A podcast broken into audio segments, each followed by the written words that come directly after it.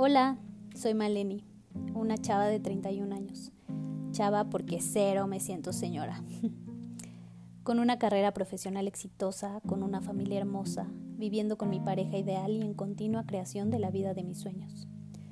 Muy poca gente sabe realmente mi historia, mi pasado, cómo llegué a ser lo que soy hasta el día de hoy, de lo cual me siento tan, pero tan orgullosa.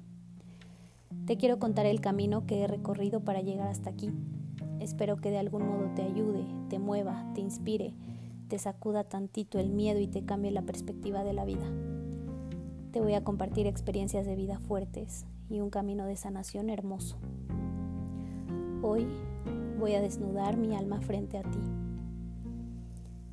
Crecí en una familia tradicional, conservadora, unida, amorosa, chapada a la antigua.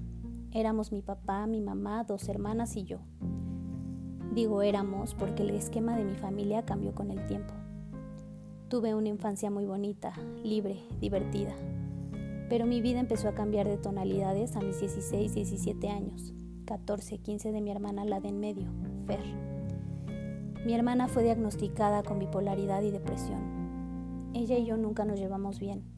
Éramos como el agua y el aceite.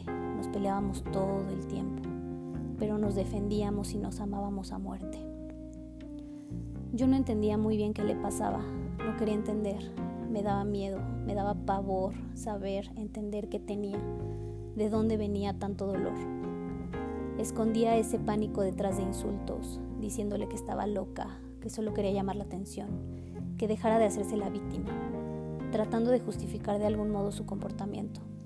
Mientras yo estaba en mi desgorre de adolescente, Solo me importaban mis amigos, mi novio, las fiestas, que mi mamá me restringía un montón porque niña bien. Y la escuela. Eso sí, siempre fui súper ñoña. Yo viví en mi mundo, evitando a toda costa saber qué ocurría en el mundo de mi hermana. Y esa fue la primera pared de concreto que construí entre el dolor y yo. Estaba dispuesta a evitarlo, a evadirlo, pasara lo que pasara. Cuando mi hermana falleció, no le lloré, hasta un año después o más. Qué poderosa es la mente, ¿no? Lloraba por mis papás, ver cómo se les desgarraba el alma era insoportable. Así que huí, se me hizo fácil. Me fui a estudiar a Monterrey con mil pretextos, pero la verdad es que no soportaba más esa realidad. No estaba dispuesta a vivir un duelo y por mucho tiempo me sentí una cobarde. Pero ahora entiendo que cada quien hace lo que puede con lo que tiene y está bien, no pasa nada. Y no es que no estuviera dispuesta, es que no estaba lista. Pasaron los años y ese duelo se quedó pendiente. Al año tres meses que fallece Fer, mi papá tiene un accidente en moto, quedando en coma por nueve días y 21 días en terapia intensiva. Los doctores nos decían que no sabían si mi papá iba a poder volver a hablar, a caminar, a moverse, a valerse por sí mismo. Segundo madrazo. Yo seguía viviendo en Monterrey, iba y venía lo más seguido que podía. Cuando mi papá despertó, no me reconoció y eso me partió el alma. En ese momento supe que mi papá ya no iba a ser mi papá. Pasaron los meses y gracias a Dios mi papá se iba recuperando favorablemente, superando las expectativas de todos los doctores. Volvió a caminar, a hablar, a moverse, a valerse por sí mismo. Pero algo en él cambió ya no era el mismo, su personalidad ya no era la misma. Él dice que se le recetó el chip. Un día, saliendo de un estacionamiento público, le choqué a un carro. Fue un golpe leve, pero la mujer se puso súper loca y entré en pánico. Le llamé a mi papá, el que siempre resolvía, el que siempre sabía qué hacer, el que siempre me cuidaba, me protegía. Y su respuesta fue silencio. Se quedó igual de paralizado que yo.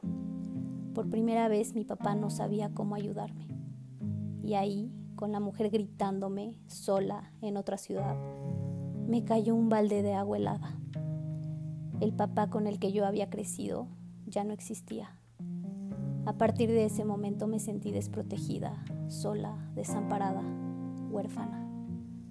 Por segunda vez no estaba dispuesta a vivir otro duelo, a aceptar que mi papá ya no era el mismo. Así que escondí ese dolor y ese pánico enojándome con él. Me volví grosera, rezongona, odiosa, me desesperaba que ya no era el mismo, no le tenía paciencia y vivía enojada. Pasaron los años, diez para ser exactos, y un día Marion, en ese entonces mi hermana la menor, me dice, hermana, ¿podemos desayunar? Tengo algo importante que decirte que ya no puede esperar más. Y ahí, en el comedor de mi casa, mirándome a los ojos, me dijo, me voy a cambiar de género, no soy niña, soy un niño. ¿Qué? ¿Es neta que me están quitando a otra hermana? En ese momento, con todo el corazón y el amor del mundo, le dije que lo apoyaba, que contaba conmigo para todo, que lo amaba y que siempre estaría para él. Pero en el fondo, mi corazón se desgarró. Otra vez. Otro duelo. No, no estaba dispuesta. Y adivina cómo enmascaré ese dolor. Como solamente mi mente y mi cuerpo ya habían aprendido a hacerlo. Siendo culé. Disculpa mi francés, pero es que para este momento de mi vida ya no encuentro otras palabras. Y así fue. Lo molestaba, le seguía hablando en femenino, según yo sin querer, según yo en lo que me acostumbro. Pero en realidad ni siquiera lo estaba intentando. Estaba enojada con la vida, con Dios, con el universo. Pero yo navegaba con banderita de todo cool, yo te amo como eres y como quien quiera ser. Él notaba, él lo podía notar, él siempre me decía, es que tú no me aceptas. Y yo me enojaba más y le decía, no manches, ¿cómo no? Si te apoyé desde el día uno. Hasta que un día, en un momento familiar súper tenso, estallé y entendí mi dolor y le dije en pleno llanto, perdóname, perdóname por favor. No es que no te acepte a ti como niño, como Marion Luciano.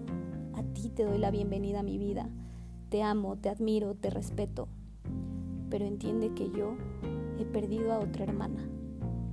Y me derrumbé. Fue la primera vez que me derrumbé a berrear y a sacar todo el mugrero que traía en el alma. Lloramos los cuatro, mi papá, mi mamá, mi hermano y yo, abrazados, aferrados. Lloramos hasta que no pudimos más. Y fue tan liberador, tan sanador te das cuenta de cómo la mente tiene mecanismos de defensa tan complejos, tan raros, tan macabros para compensar un sentimiento. Hay palabras que ya no puedes desdecir, acciones que no puedes deshacer, que lo hecho hecho está, que el daño hecho está. A veces nos queremos hacer los fuertes, pero ese es el acto más cobarde que puedes hacer. Ese es el acto más cobarde te haces daño a ti, a los demás y ni siquiera te das cuenta. Buscar ayuda, sanar, mostrarte vulnerable, ese es el acto de amor más valiente y poderoso que puedes hacer. Ese es el acto más valiente. Por muchos años sentí culpa por no haber hecho algo más por Fer, vergüenza por haber abandonado a mi hermano tan chiquito en plena crisis familiar arrepentimiento por todas las groserías que le hice a mi papá. Me arrepiento tanto de no haber pedido ayuda antes, de creer que podía sola con todas esas emociones, de creer que era muy fácil guardarlas, esconderlas, enterrarlas en el fondo de mi alma e ilusamente creer que así se quedarían para siempre, donde no me dieran lata, donde no me arruinaran la vida. Al no vivir mis duelos, al no sanar mis heridas, me estaba llevando entre las patas a las personas que más amo, pero sobre todo me estaba llevando a lo más sagrado que tengo, que es a mí misma. Mi camino de sanación empezó hace dos años, cuando mi mamá me sugirió, que fue más una súplica, que fuera con un psicólogo. Yo nunca había ido con un psicólogo. Me dijo que con lo de Fer no lo había hecho y que ahora con lo de Marion pues no estaba de más la ayuda profesional. Al principio yo me resistía, no sentía que lo necesitara porque yo decía que no era lo mismo, que Marion estaba vivo. Pero mi mamá me insistió, así que por darle gusto y que se quedara tranquila, fui. Cuando me recibió la psicoanalista me preguntó, cuéntame, ¿por qué estás aquí? Y yo, porque mi mamá me mandó, como niña chiquita. ¿Cuántos años tienes? me preguntó. Y yo, 29. Ok, entonces no estás aquí porque tu mamá te mandó, porque bien pudiste no haber venido. Y en ese momento acepté que también lo estaba haciendo por mí. Algo en mí rogaba, suplicaba por ayuda. Así que todavía con un poco de resistencia le conté lo de la transición de mi hermano y poco a poco fue indagando más en mi vida y en mi pasado.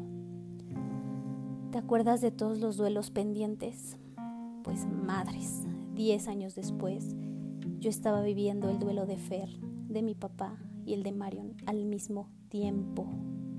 Al mismo tiempo. No tengo palabras para describir lo que fue eso.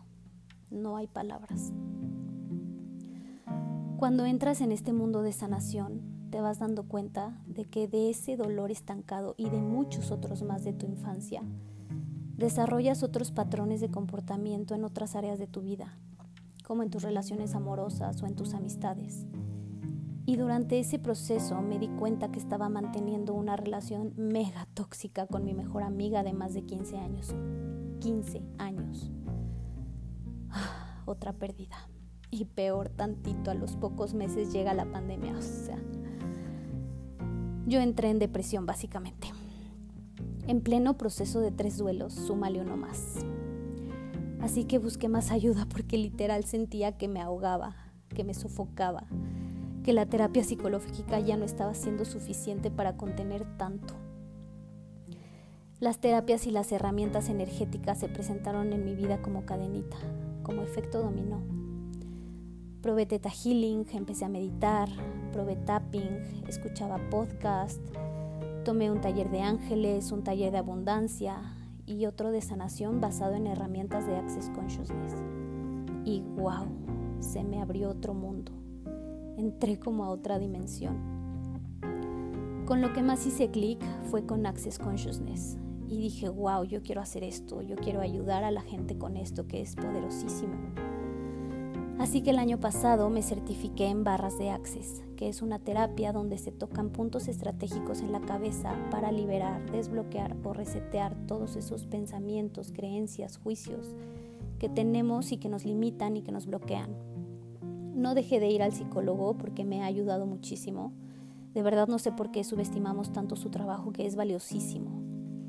Pero todas estas terapias y herramientas energéticas de verdad que son un mega plus para tu sanación física y mental. Así que con todo esto te quiero dejar otro mensaje. Aprende a ser compasivo con los demás, con el dolor ajeno. Todos tienen una historia, un bagaje, heridas tan profundas que no se ven, disfrazadas en su mayoría de enojo, ira, insania, pero todos esos insultos y groserías vienen de un dolor, de un miedo y de una tristeza más allá de lo que puedes imaginar. Nada justifica sus acciones, para nada. Simplemente quiero que entiendas que, que lo que los demás hacen no es personal, no es contra ti, es contra ellos mismos. Es un mecanismo de defensa. Acuérdate que las personas no te hacen cosas, simplemente hacen Es nuestra responsabilidad, nuestra y de nadie más, sanar esas heridas, salir del hoyo, porque nadie, absolutamente nadie va a hacerlo, ni puede hacerlo. Deja de ponerle esa carga y esa responsabilidad tan grande a alguien más, porque no le corresponde a nadie más. Deja de ir por la vida así, justificándote con pretextos absurdos. Reconoce y toma tu poder. Reconoce que tú tienes el poder de cambiar las cosas y elegir diferente Deja de escudarte en el así soy y a quien le guste o en el es que me pasó esto, pobrecita o pobrecito de mí. Esa es una mentalidad mediocre que no te llevará a ningún lado. Vivir en la mediocridad y en el victimismo te mantendrá estancado, limitado, viviendo una vida incómoda, aparentemente cómoda. Ninguna tragedia vale lo suficiente para que te quedes en el hoyo. Ninguna tragedia lo vale. Tú no lo vales, tu paz no lo vale, tu tranquilidad no lo vale. A eso venimos a este mundo, a trascender nuestras heridas, a trascender nuestro dolor, a convertirlo en algo mágico, en algo poderoso, en historias poderosas.